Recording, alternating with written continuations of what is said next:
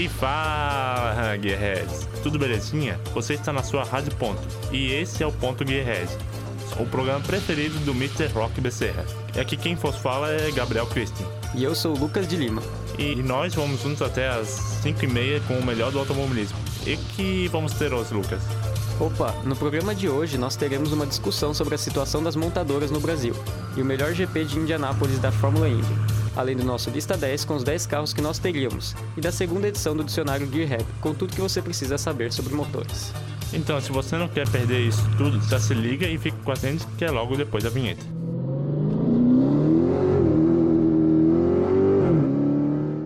Começamos o nosso programa de hoje com as seguintes notícias. Após falta de peças e queda de vendas, montadoras paralisam produção e dão férias coletivas, e o governo deve anunciar volta dos carros populares e o plano de incentivo à indústria. Então, pode puxar a vinheta que vamos iniciar o nosso cenário de hoje.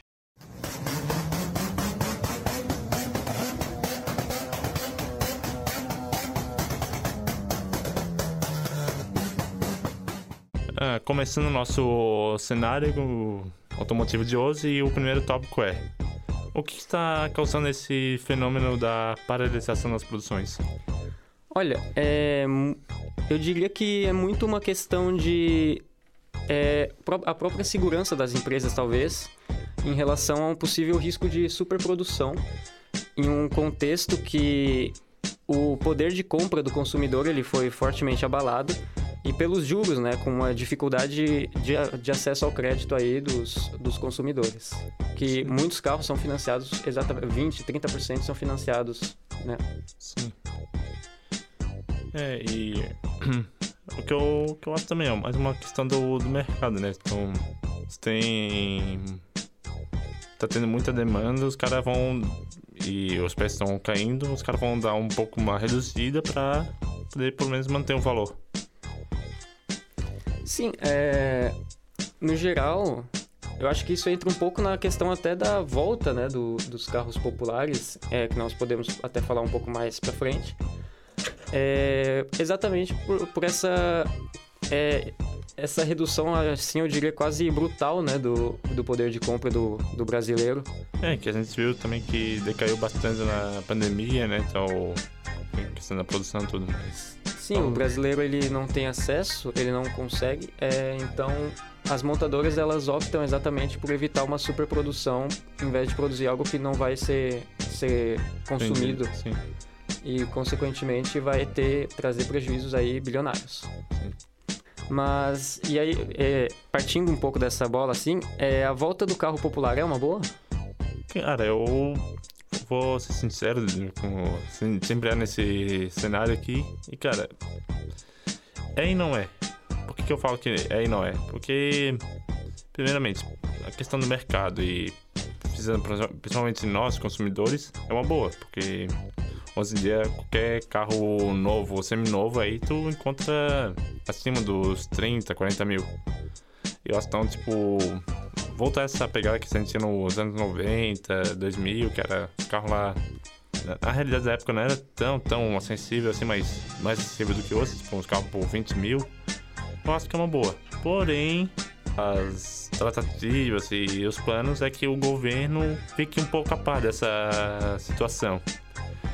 O governo se intrometendo na produção, assim, cara, eu acho que é um pouco complicado. Não, não vai ser bem o que o o mercado demanda, né? Então, eu acho que tipo, se deixar só com, a, com as empresas e a seguir a tendência do mercado tal, do que o brasileiro procura hoje, melhor do que o, deixar o governo botar um monte de exigências, um monte de regra e que no final vai estar piorando tanto a produção quanto para nós. E agora voltando pro, puxando gancho pro nosso terceiro e, e último tópico, o que que motivou a volta dos carros populares ou mais baratos, assim? Como a gente viu que nas últimas duas semanas, três semanas, os, os veículos caíram um monte de valor. Olha, em um aspecto geral, eu diria que é novamente essa questão do, da redução do poder de compra do brasileiro. Em um aspecto mais específico, eu diria que a facilidade para conseguir é, manter esses carros. Né? Sim. É, e outra coisa também que cresceu muito o mercado de, de usados e seminovos, né? Sim, nós, nós até abordamos um pouco isso na edição passada. Sim, é o, os carros que às vezes não tem tanto opcional, né? Tanta coisa, mas por ele ser um pouco mais barato, são a questão do consumidor. Eu acho que as, as montadoras as empresas estão de olho nesse mercado agora que está crescendo.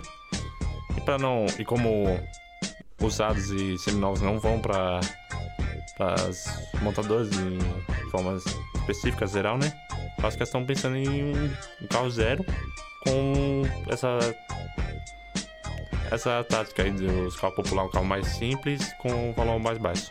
É, e com isso nós fechamos o nossa, nosso cenário, né? E tem alguma coisa a comentar agora? Ah, fechamos. fechamos. É, fechamos. Então podemos seguir para nossa mesa redonda esportiva e pôr essa vinheta aí, Rock.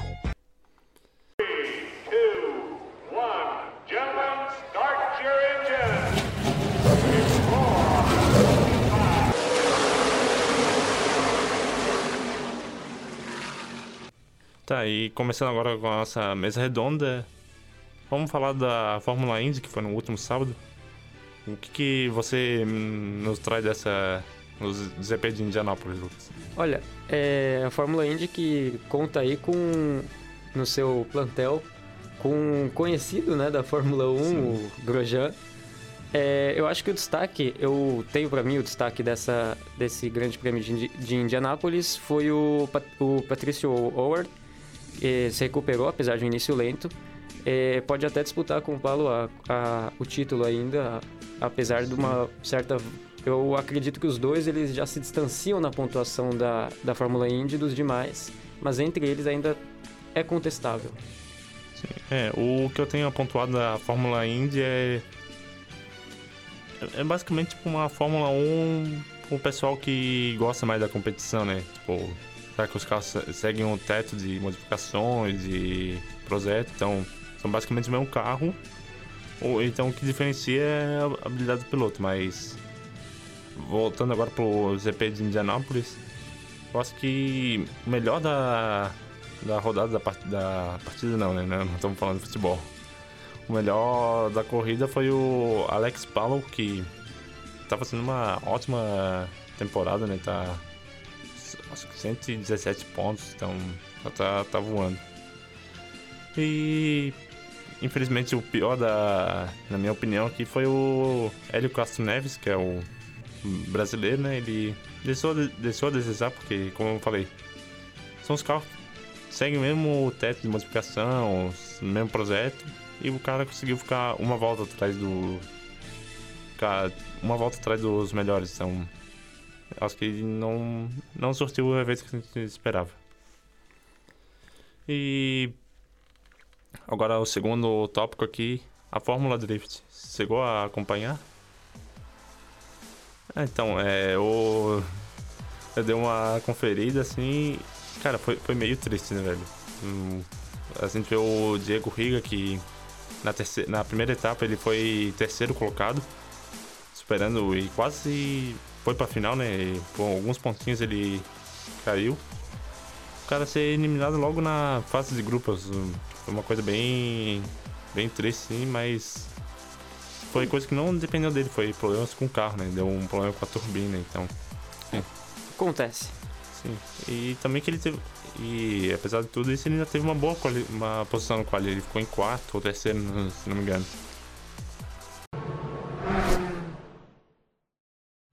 Bom, é, e a gente tem opinião de ouvinte, então bora, solta a opinião do nosso ouvinte aí.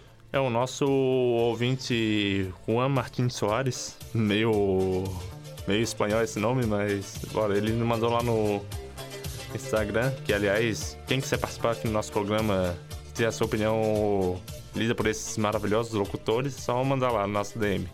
Mas bora para a mensagem do ouvinte. Ele escreveu.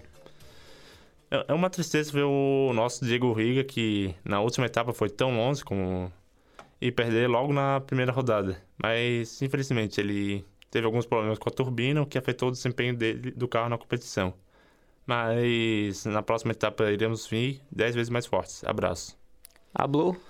É. É, realmente foi bem desanimador, como eu comentei. Que estava vendo o Riga com uma promessa aí deixou, deixou muita expectativa no final não surtiu o efeito que a gente esperava, né? Mas, como o próprio ouvinte falou mesmo, na próxima bom, vai estar melhorado o carro, o projeto e vamos vir 10 vezes mais fortes. Mas, bora pro nosso pit stop, né? Mas não saia daí, porque depois teremos o nosso quadro Lista 10 e a segunda edição do dicionário Gearhead, com tudo o que você precisa saber sobre motores em geral, é daqui a pouquinho. Rádio.UFSC. É rádio e ponto.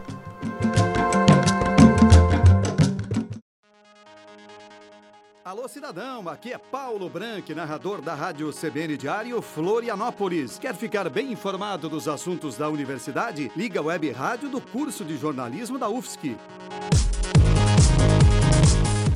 www.radio.ufsc.br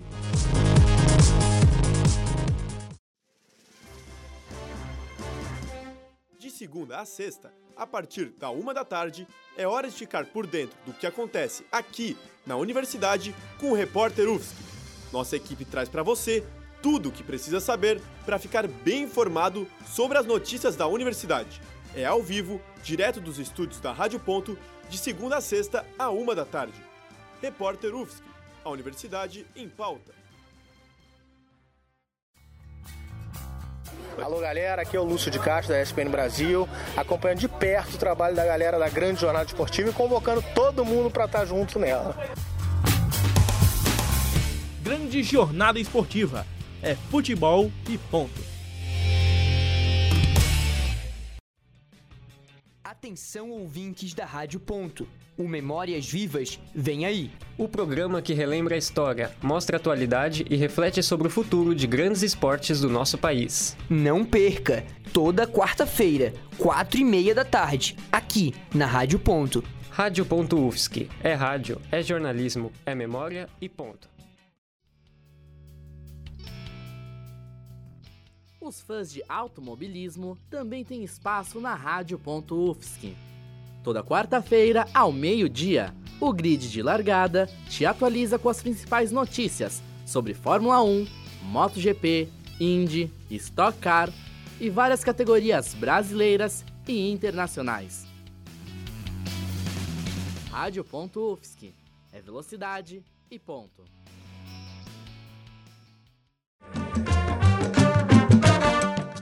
Rádio.UFSC. É rádio e ponto. E voltamos, Gearhead. O nosso pit stop dessa vez foi feito por quem? Na verdade, nosso pit stop de hoje foi feito pela oficina do Tião. É, e ele demorou um pouco mais porque o Tião tava verificando se o Santana tem carburador. Mas bora pro que interessa, que é o nosso querido Lista 10. E qual é o tema de hoje, Kristen?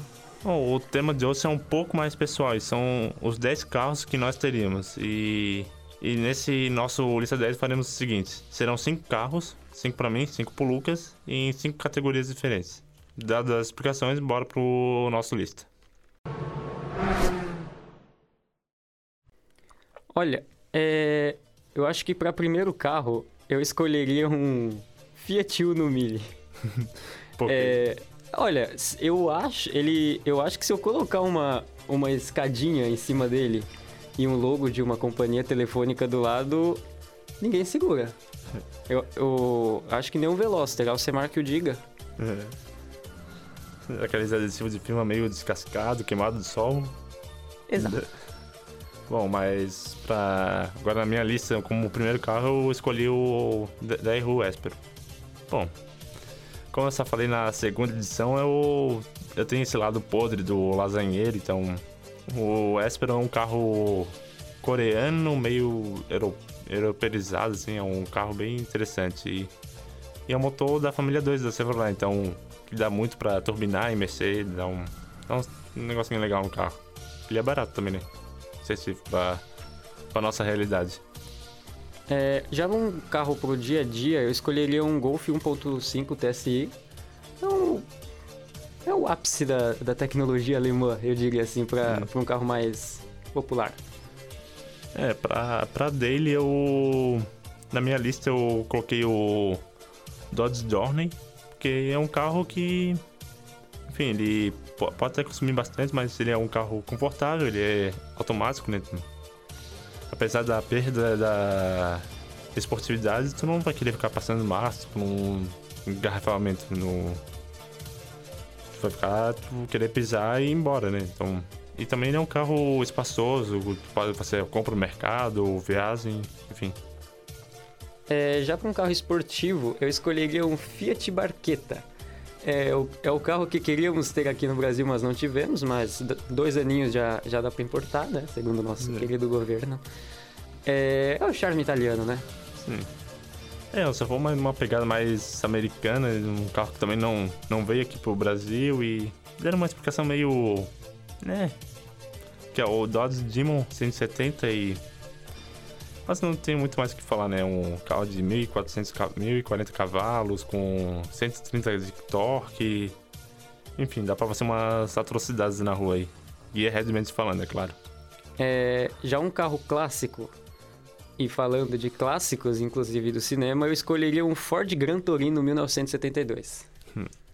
E por, por que essa escolha? Me traz boas lembranças. É um clássico. É. Interprete em qualquer um dos dois campos que eu mencionei. Bom, de, de clássico, não precisa nem fazer muito mistério pra quem me conhece, né? Mas seria um Opala um preto ou um Diplomata 92 preto também. E já um carro pro resto da vida é um Mazda MX-5. É.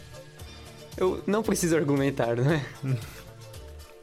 Cara, eu acho que de carro pro resto da vida, tem todo o dinheiro do mundo, assim.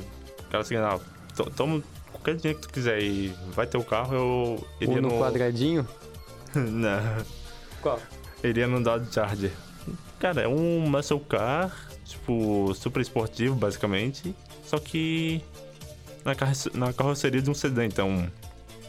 Tu consegue ter o conforto do dia a dia ali num carro pra família, sem perder a esportividade, né? Então. Acho que seria o meu carro pro resto da vida aí.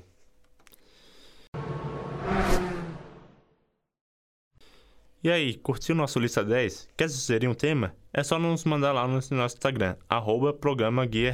Mandem lá, porque, como vocês já sabem, a participação de vocês é muito mais do que importante. E agora, para encerrarmos a nossa edição de hoje, trouxemos a segunda edição do nosso dicionário Gearhead, com tudo que você precisa saber sobre motores. Então, bora lá, puxa a vinheta aí, Rock.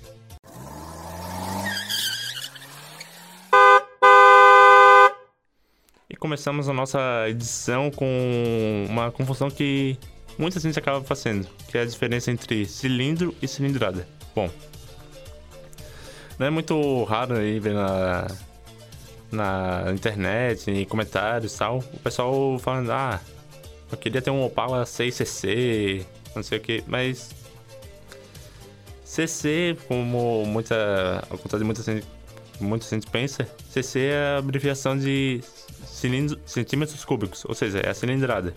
Então falar que um carro tem 6 cc seria uma 6 cilindradas. Não dá nem para um uma motosserra, um, uma roçadeira. Sabe, daí corrigindo, a forma correta de se falar seria 6 sil. Então, Dando um exemplo do Opala, ele é um Opala 6 sil 4100 cc. Bem, o motor aspirado funciona basicamente como uma seringa. Quando ocorre a explosão na, na interna do cilindro, essa explosão empurra as bielas para baixo, fazendo com que o ar seja puxado para o motor pelo vácuo por meio de sucção. Agora vindo no outro tema que, além dos motores aspirados, tem uns. Muito gente fala do Supercharger ou Turbo, são os motores super alimentados. Bom, esses motores são. O turbo nada mais que é uma turbina, ou seja, ao invés de ele puxar o ar pela sucção, ele vai. Vai ser uma turbina que vai girar pela. Pelo movimento do, dos gases de escape, então ele vai girar uma turbina e vai puxar o ar como que nem um avião assim. E esse ar comprimido vai pro motor, que dá mais. Pode ser mais ar dentro do cilindro, permitindo mais combustível, que dá uma velocidade maior. Só o supercharger, ele é basicamente como atua como se fosse um pressurizador, um. Não, sei bem como fazer uma analogia sem, sem ser ele próprio, né? Mas ele é ligado na corrente de, da entrada do carro e com, tem, tem dois parafusos internos que vão tirar uma pressão ali dentro e quando tiver um alto dessa pressão, ele manda pro motor, conseguindo mais uma vez mais ar no cilindro que gera mais potência. Agora, siglas motores que muita gente ouve falar, tipo, ah, um, V8, um L6, mas, tipo, o que significa, né? Bom, se tu for seguir, ele é basicamente um... É autoexplicativo, né? Tipo, V8. São oito cilindros em V, que é um... Seria, tipo, duas bancas de cilindros, com, com quatro cilindros, juntas por um vidabrequim. Quando tu for olhar, tipo, de frente, ele fica meio que uma, um formato de V. E os outros, tipo, L6, coisas, são motores em linha aqui. L, de linha, né? E então segue uma reta.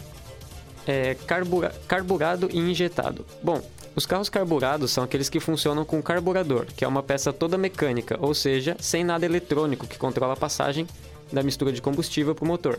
Já os injetados fazem a mesma coisa, só que a regulagem é feita eletronicamente por um computador. Mas, e aí? Tem carburador ou não tem o Santana? É, o. Tião ainda tá discutindo aqui, mas. A gente tá falando pra ele que não tem carburador, mas. Teimosinho, cara. É, é injeção. Agora, é o... partindo para outro tópico que é o ciclo Otto. Bom, fica meio confuso, assim, pessoal que não entende muito esse carro, mas. Ciclo Otto nada mais é do que o motor convencional, né? O motor com cilindros, bielas, virabrequim. Então ele é, é o, é o que equipa a maioria dos carros, né? E, e a admissão de combustível e a passagem do escapamento é regulada pelas válvulas, né? Agora, diferenciando do ciclo alto, temos o Venkel. O Enkel é um tipo de motor que já falamos bastante aqui no nosso programa, mas como ele funciona? Bom, basicamente ele ao invés de possuir cilindros, bielas, pistões e válvulas, ele usa apenas uma espécie de triângulo inflado, que regula a entrada de combustível e a saída de gases da queima. E por não ter tantas partes móveis, ele consegue um giro muito maior, o que faz ele ser conhecido como motor girador. Porém, esse motor tem muitos defeitos, como na parte da vida útil e da poluição. Esses foram apenas os termos mais utilizados quando se fala de motor. Se fôssemos listar todos os pontos aqui, esse programa iria ficar com bem mais de 10 horas de duração. É, ou facilmente conseguiria comentar, né? É um assunto que eu domino, então, mas. Temos limites aqui na rádio. E para você ficar por dentro de tudo no mundo do automobilismo, já se ligue no nosso Instagram, @gearhead. E o nosso ponto Gearhead vai ficando por aqui. Mas antes de encerrar, eu gostaria de dar um recado. Na amanhã, né, quarta-feira, às 7 horas da noite e a nossa equipe vai estar no encontro Volks Floripa, então pessoal que quiser, vai dando uma passadinha por lá, quiser vir conversar com a gente, falar, dar uma palavrinha sobre o que está sendo do evento, vai ser muito bem-vindo, mas agora partindo para o finalzinho, a música que de fundo que você ouviu é a versão instrumental, instrumental da música Sorry Sorry Lady da banda Morning Talking está no cenário, a música utilizada foi a versão instrumental da música The Real Slim Shady, do cantor Eminem. Esperamos que tenham todos, esperamos que tenham gostado e é claro, não podemos deixar de agradecer aos nossos técnicos, o Mr. Rock Becerra e Peter Lobo, que nos ajudaram em toda a parte técnica dessa edição, ao nosso querido professor Áureo Moraes, que nos deu todas as orientações para possamos colocar esse programa no ar. Mais uma vez ao meu colega Lucas de Lima, que dividiu a locução e ajudou bastante aqui com, no estúdio. E é claro que, em especial, você ouvinte que nos acompanhou até, agora, até aqui. O programa não seria nada sem o apoio de vocês. Muito obrigado a todos. Valeu, rapazes. O Ponto Gearhead irá dar uma pausa, mas voltamos no dia 13 de junho com muitas informações, entretenimento e tudo que envolve o mundo do automobilismo. Nos vemos até lá. Falou! Tenham todos uma ótima semana, fiquem com Deus e até mais.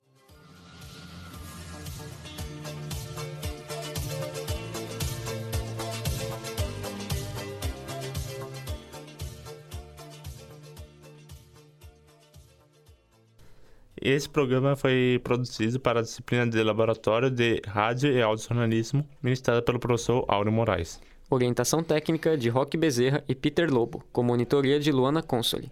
Roteirização e edição por Gabriel Christen. Locução de Gabriel Christen e Lucas de Lima. Rádio.UFSC é rádio. É jornalismo. É automobilismo. E ponto.